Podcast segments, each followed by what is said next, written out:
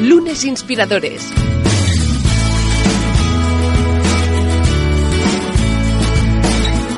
Con David Tomás y Edu Pascual. Bienvenidos a Lunes Inspiradores, hoy en la segunda parte de lo que os habíamos prometido la semana pasada. Eh, teníamos con eh, nosotros aquí presente, sentado frente a mí, a mi vera, como no, con siempre el gran David Tomás. ¿Qué tal, David?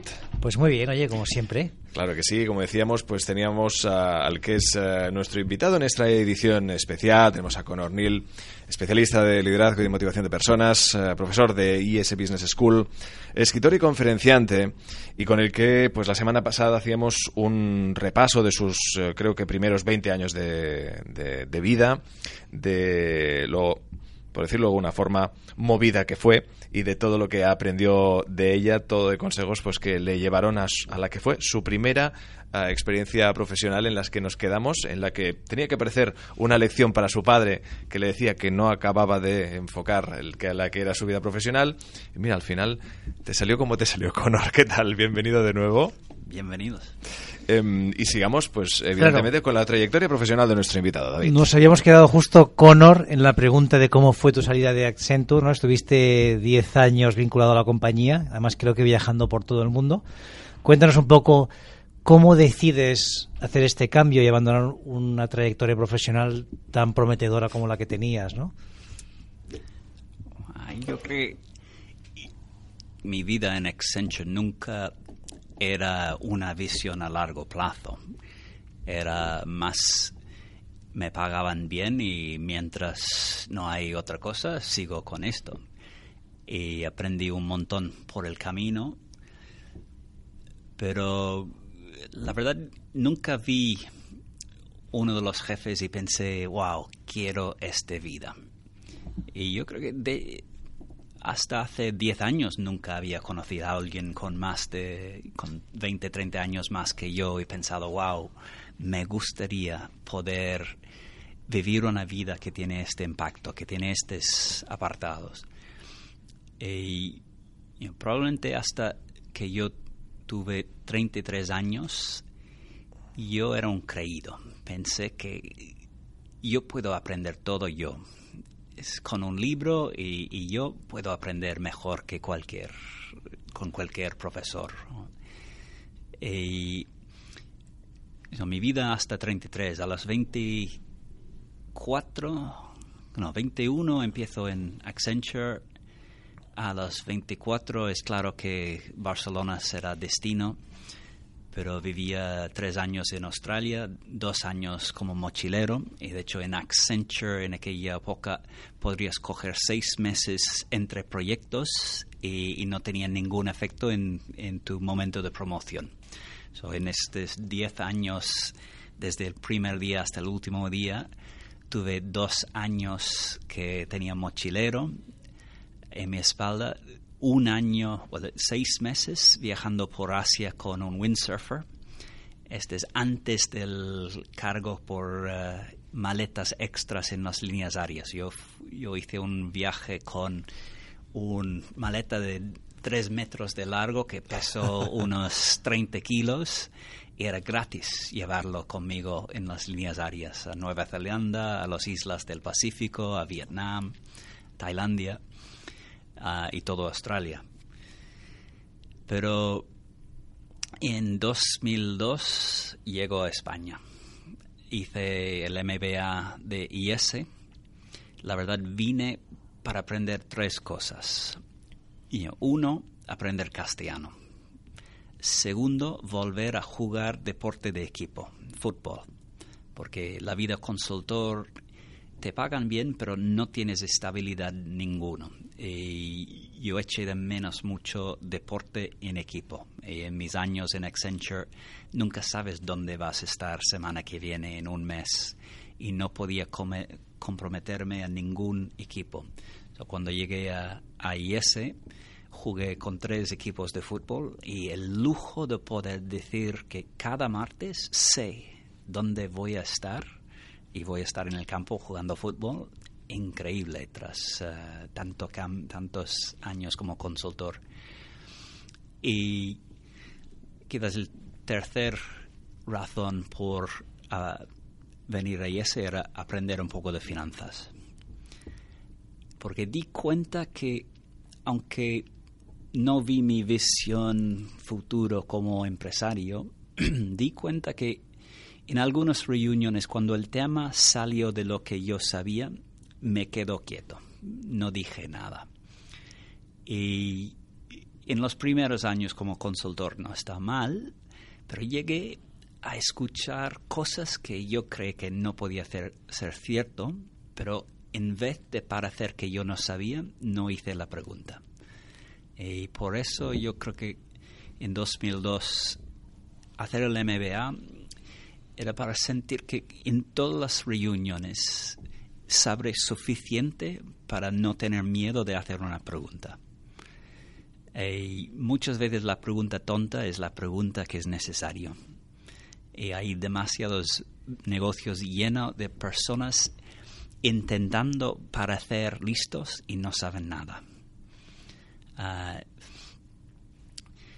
yo llego, hago IS y cuando acabe IS, tenía la oferta de volver a Accenture en Londres, tenía media oferta de empezar en Accenture en Barcelona, pero vi los horarios que trabajan los españoles en las grandes oficinas y pensé, no puedo. Gran Bretaña tiene un tema de que a las 5, si no tienes una cosa importantísima que hacer, sales.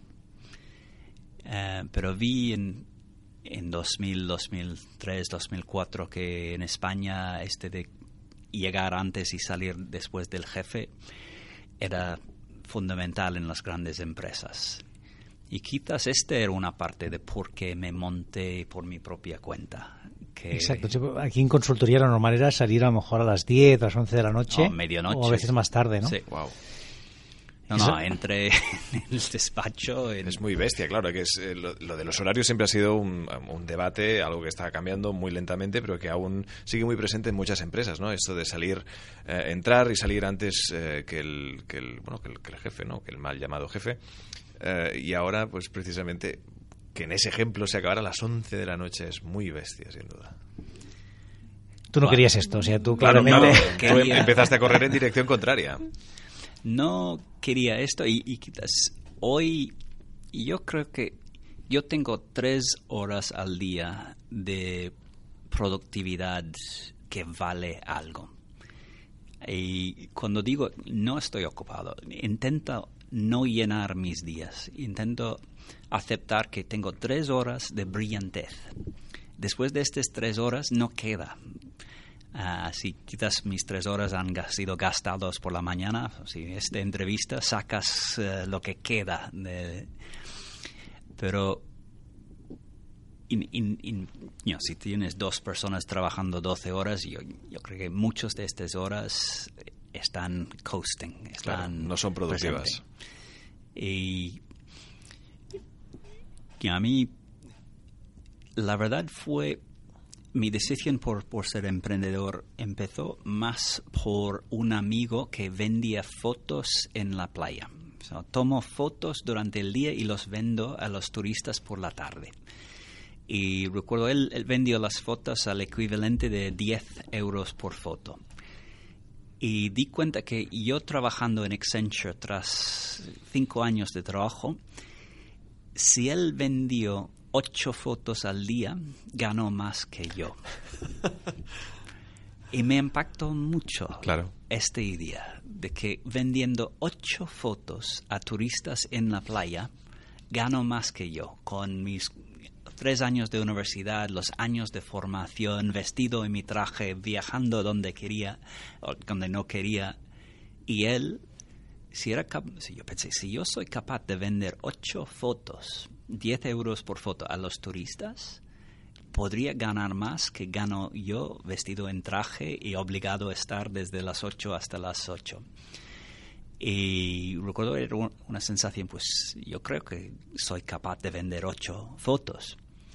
Y al final no eran fotos, junté con una amiga de mi promoción de IS, Elena Betes, de rastreador ahora, y compramos una empresa inglés en bancarrota y era una empresa, un corredoría de seguros.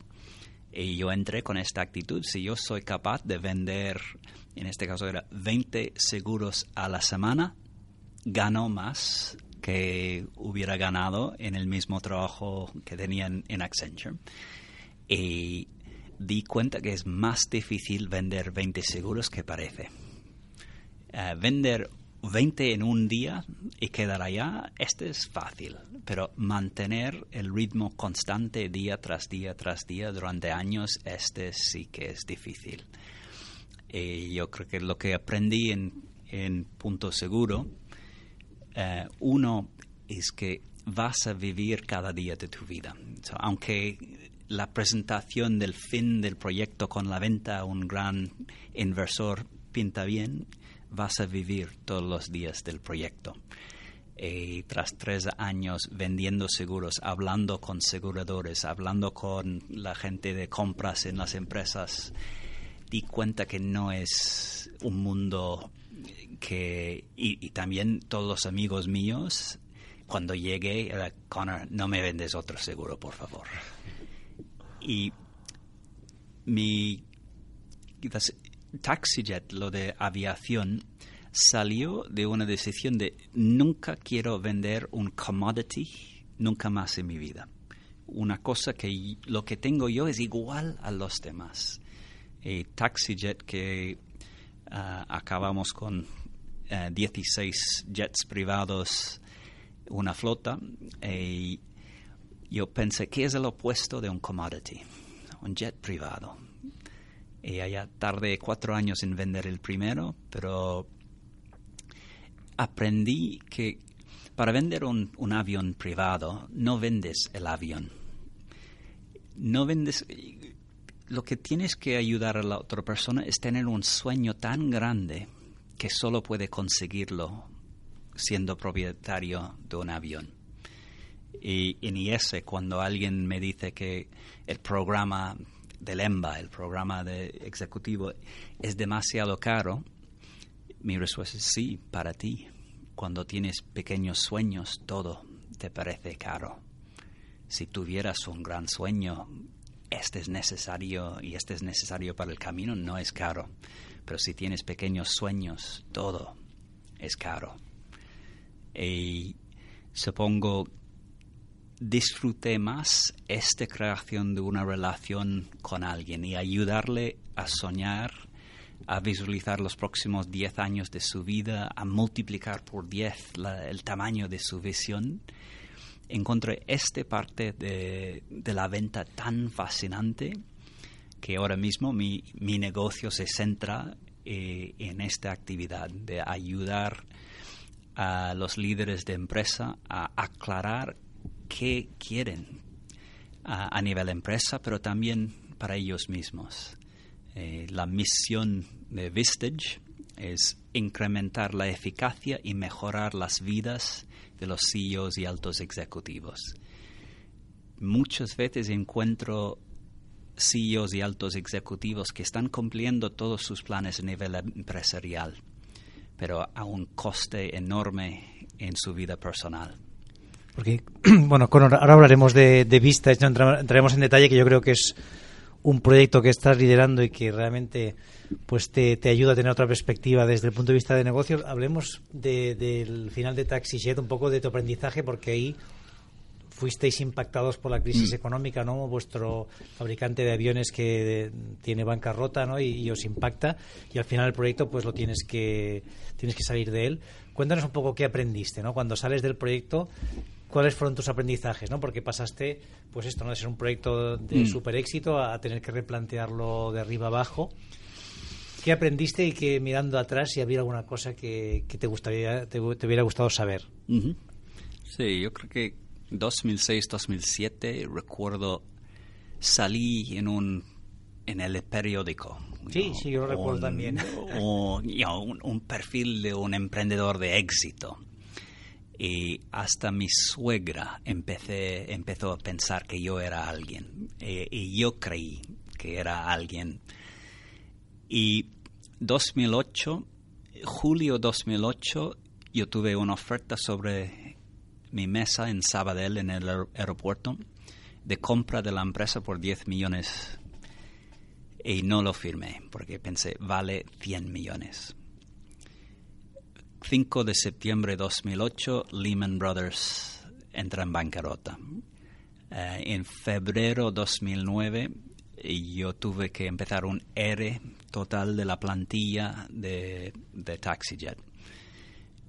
Y no podía creer que desde julio, cuando tenía la oferta sobre la mesa de 10 millones para vender la empresa, hasta febrero, no podía creer que tan rápido perdí todo. Y 2009 mi actitud era, nunca hice nada para merecer esto. Yo no he hecho nada mal, no he dañado a nadie, es injusto. Y sentí que era una injusticia. Y pasé casi todo 2009 muy enfadado con el mundo. Y, pasé por un divorcio y, sentí durante 2009, y quizás si me conoces en 2009, crees que yo soy un víctima, un enfadado negativo, porque sentí que lo que me estaba pasando a mí era injusto. No merecí perder todo el dinero y, y mi familia. Y tuve muchos, eh, conocí muy bien la ciudad de la justicia. Había muchos procesos con bancos, con proveedores, con clientes y con empleados. Aprendí que lo que firmas pone tu nombre. So, firmar un aval cuando todo parece bien, eh, ahora leo todo que firmo. Yo creo que este año finalmente eh, casi cerramos la etapa taxi ya por avales y, otras cosas. Pero 2009 pasé un año muy negativo hasta llegar al final de 2009 y pensar que yo he fracasado. He tenido mi vida, he hecho mi intento, no sé por qué sigo vivo. he fracasado y pasé cuatro días que ni levanté de la cama eh, pensando mil veces a la hora por qué me pasa a mí esto. Y al final de cuatro días tuve un momento de lucidez en que algún parte de mi sabio me dijo, nunca haces esta pregunta más, nunca te vas a hacer ninguna pregunta que no te sirve. ¿Por qué me, este pasa a mí? No tiene respuesta. Y si tuviera respuesta, no te sirve. Y yo creo que desde este momento nunca he hecho una pregunta sobre el pasado, sobre la culpa, sobre por qué pasa a mí. Recuerdo, tuve una charla hace unos años, una celebración de 130 años de la empresa Zurich Seguros, y me pedía participar como ponente. Y uno de los ponentes era María Bulón, eh, la familia que sobrevivió al eh, terremoto y la, ola gigante de Indonesia.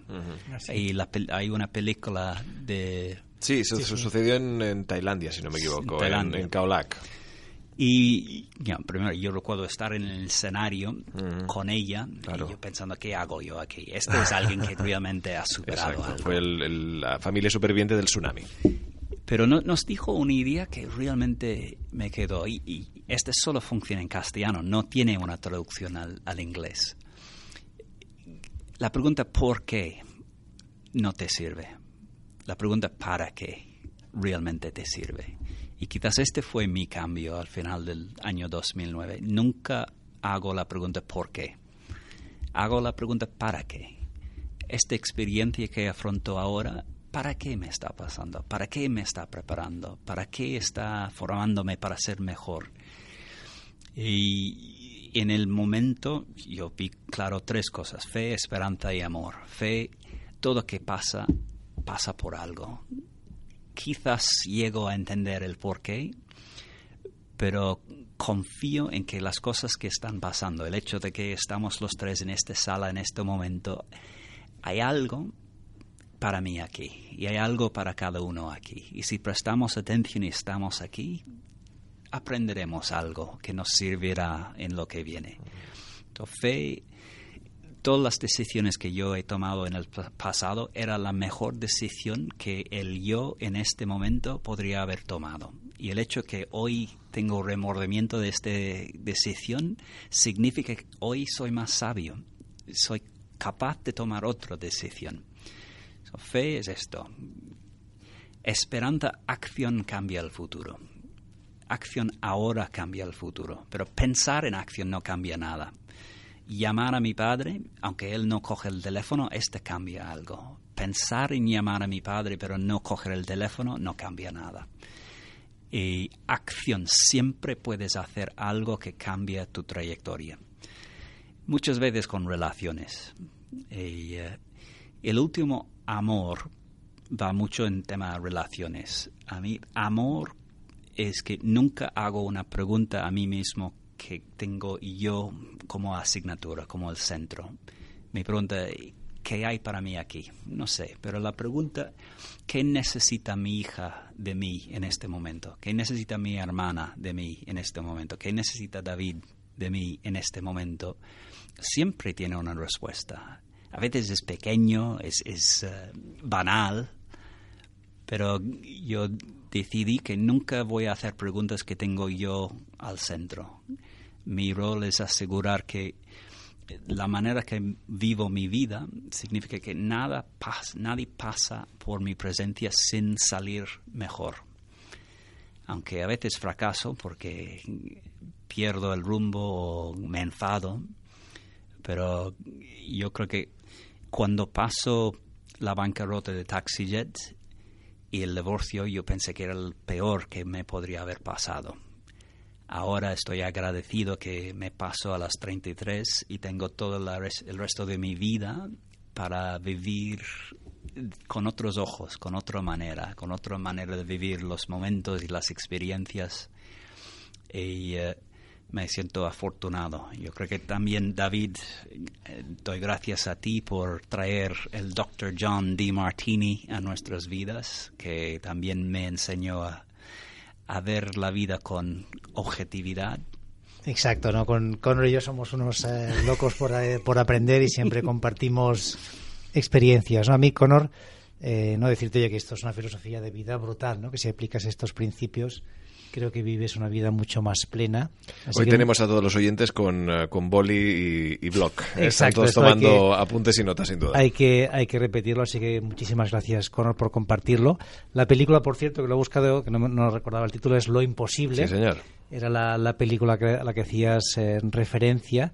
Y a mí ahora sí me gustaría, Conor, si podemos hablar de, tu nuevo proyecto, ¿no? que, que este está funcionando muy bien y además tiene un impacto en las personas que participan en él, ¿no? Has creado, bueno, has traído el concepto a España, ¿no? Porque está en muchos países, pero en España todavía no, no existía. Y cuéntanos un poquito cómo, cómo nace esta, esta idea de, de arrancar el proyecto y en qué consiste. Solo un poquito. Bueno, lo que quieras, ¿no? Nosotros bueno, un, un muchito, no te vamos a cortar, ni mucho menos. Ah, Vistage empezó en Estados Unidos en 1957. Y yo, yo creo que eh, no hay problemas nuevos para el ser humano. Y lo triste es muchas veces cuando afrontamos un problema, intentamos resolverlo yo solo, quizás me miro un, libro, quizás busco en Google o en YouTube, pero no hay problemas nuevos. Todo problema que tú afrontas, hay otro ser humano que lo ha afrontado. Algunos han superado, algunos no han sido capaces de superar. Y yo creo que la pregunta con quién puedo hablar sería más importante que qué hago. Y Vistage es, es, esta asunción de que no hay ningún problema en tu empresa que otro empresario no ha afrontado. Así lo que hacemos aquí es reunimos un grupo de 16 CEOs, líderes de empresa, los que toman la decisión y cada mes comparten los retos que tienen, comparten los obstáculos que tienen y reciben los inputs de los demás en la sala. Reciben otras perspectivas, otras herramientas, otras ideas. reciben más claridad sobre qué es su rol en resolver el problema. Y reciben también eh, un grupo que quieren ver cómo resuelve esta historia. No están solos. Y muchas veces como un líder, eh, a mí la historia más, más para mí de la soledad del líder viene de Odisías, del libro de Homer. Eh, hay un momento en el viaje de Odisías donde está entre Scylla y Charboles. Scylla es el monstruo que vive en una isla, Charboles es un remolino de agua. Y los dioses llegan a Odisías y dice que como capitán del barco tiene que elegir si va cerca la isla o cerca eh, la tierra. Si va cerca la tierra, hay posibilidad de que pierde todo el barco en el remolino pero hay, la posibilidad que puede avanzar sin perder a nadie.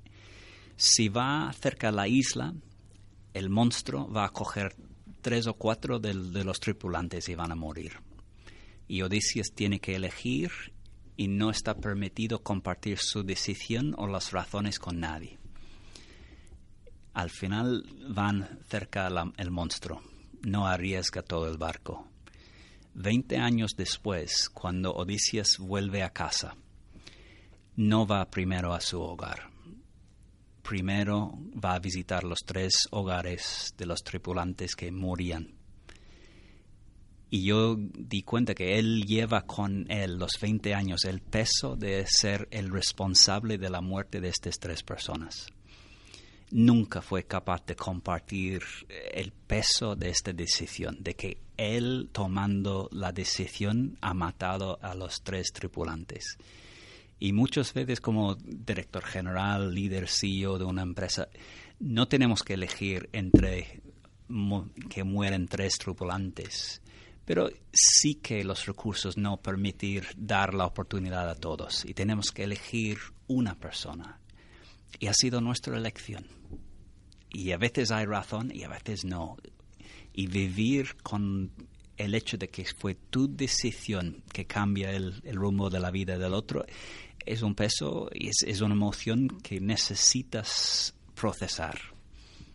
Y es interesante, yo creo, que lo hagas de forma recurrente, ¿no? Es decir, que tengas una periodicidad mensual en la que te juntas con tu grupo de Vistach y trabajáis sobre tus retos, sobre tus proyectos, ¿no? Yo creo que esto es algo que quizá ahora se empieza a valorar más en España, pero que, tradicionalmente no se ha hecho, ¿no? Que cada uno, pues como decías, ha trabajado de forma individual y el compartir este, estas experiencias, estos retos en grupo y que además, pues oye, cada vez tengas, eh, además del soporte, pues gente que te anime a hacer cosas más grandes o, a tomar más iniciativa. Yo creo que es algo que debemos de incorporar un poco en la cultura de trabajo aquí.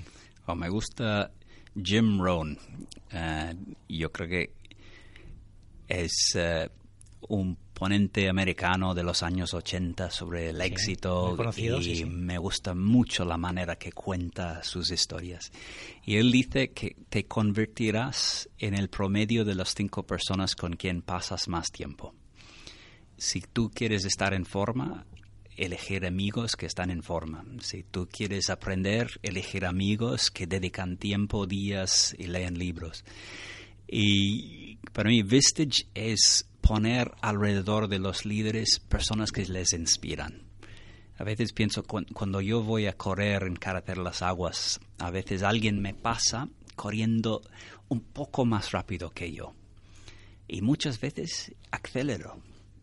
No me cuesta correr un poco más rápido. Y quizás llego al punto donde yo normalmente doy la vuelta a dos millas y este sigue. Y como yo estoy cogiendo el ritmo y él sigue, yo sigo un poco más y al final corro más rápido y más distancia. Y no, no costó más esfuerzo, era solo porque tenía un ejemplo a mi lado, alguien igual que yo empujando un poco más. Y yo creo que hay una pregunta que yo hago mucho en, las clases en IS. Pregunto a la gente, ¿quién te inspira? Y pido que ponen un listo de mínimo cinco nombres, personas que te inspiran. Lo triste en España es muchos de los nombres son actores muertos o viven a 5.000 millas. Mi reto con Vistage es asegurar que cuando hago la pregunta ¿quién te inspira en el año 2030? que la mayoría de los españoles ponen el líder de su empresa, conocidos, personas que pasan tiempo cada semana con ellos, como las personas que les inspiran, que ayudan a ver claro qué es importante en la vida, ayudan a tener energía para hacer lo que es difícil pero necesario en su vida. Sin duda muy representativo este ejemplo que nos uh, has dado y es que también creo que marca que hay vamos a llamarle un, un problema de formulación de, de, base en el sistema educativo pues de un país en el que se está formando una gente a tener un tipo de mentalidad, etcétera, etcétera. Pero bueno, aquí no entraremos porque si no, esto va a durar tres horas. Exacto. Entonces, em, eh, vamos a entrar en el momento... Curso rápido sobre la venta en el siguiente. Ahí está, sí señor, exacto, y aquí te esperaremos. Vamos a llegar al momento de las conclusiones. Hoy sin duda hemos asistido, como decíamos, a una edición especial de Lunes Inspiradores con Conor Neil. Un placer, sin duda, escucharlo. Hemos aprendido, bueno, una barbaridad, David. Pues a ver, lo primero es que tenemos que hacer más capítulos de dos fases, ¿no? Porque Sí. aprendemos mucho más. Ha sido una experiencia brutal escuchar a Connor toda su trayectoria profesional y cómo poco a poco nos ha ido dando píldoras de cómo vivir más felices, de, de cómo pues disfrutar cuando, cuando eres joven, de cómo mirar atrás y después, sobre todo, lo más importante de, de cómo vivir el presente, ¿no? Y de cómo, pues bueno, intentar poner esos tres pilares que nos mencionaba y, vivir la vida al máximo. Así que por mi parte, Conor, darte muchísimas gracias por estar aquí con nosotros, por, por inspirarnos aquí a, la, toda, a nosotros y a toda la audiencia. Y sin duda esperamos contar contigo en breve. No sé si el próximo año podremos conseguirlo, pero lo vamos a intentar. sí, desde luego. Y remarcar que en todo momento ese cambio que viviste con 33 años que nos comentabas anteriormente te dejó una sonrisa perpetua en la cara, algo que no has perdido en ningún momento de esta entrevista, por lo cual nos hace pensar que te lo has pasado bien. Gracias, Conor. Sí, yo, yo, tengo que decir que le conocí antes de los 33 y la sonrisa ya la tenía. Ya la tenía, sí, ¿eh? sí, sí. Esto ya la tenías a, ahí plantada, sí, señor. Y a todos los que nos escucháis, ya sabéis que podéis eh, seguirnos a través de nuestras plataformas de podcast donde compartimos nuestro programa, es iVoox, iTunes, uh, comentar, uh, dar like, que eso nos hace muy, muy felices y más en estas fechas tan señaladas como las que nos van a tocar vivir, de comilonas y de familia. Y también uh, pediros vuestras sugerencias. Hemos tenido ya algunos invitados que gracias a vosotros hemos sido invitado porque, pues evidentemente, aunque nosotros conocemos a muchos de ellos, David Tomás tiene una agenda que no cabe en esta mesa de contactos de todos de los profesionales y de colegas de, del sector que sea que nos han acompañado aquí, pues ya sabéis, proponer los invitados que nosotros estaremos encantados de traerlos aquí y dan a conocer sus trayectorias. Dicho esto, gracias a todos. Suscríbete a nuestro canal de YouTube, a nuestra cuenta de iVoox y síguenos en Twitter, arroba lunesinspirador. Lunes Inspiradores.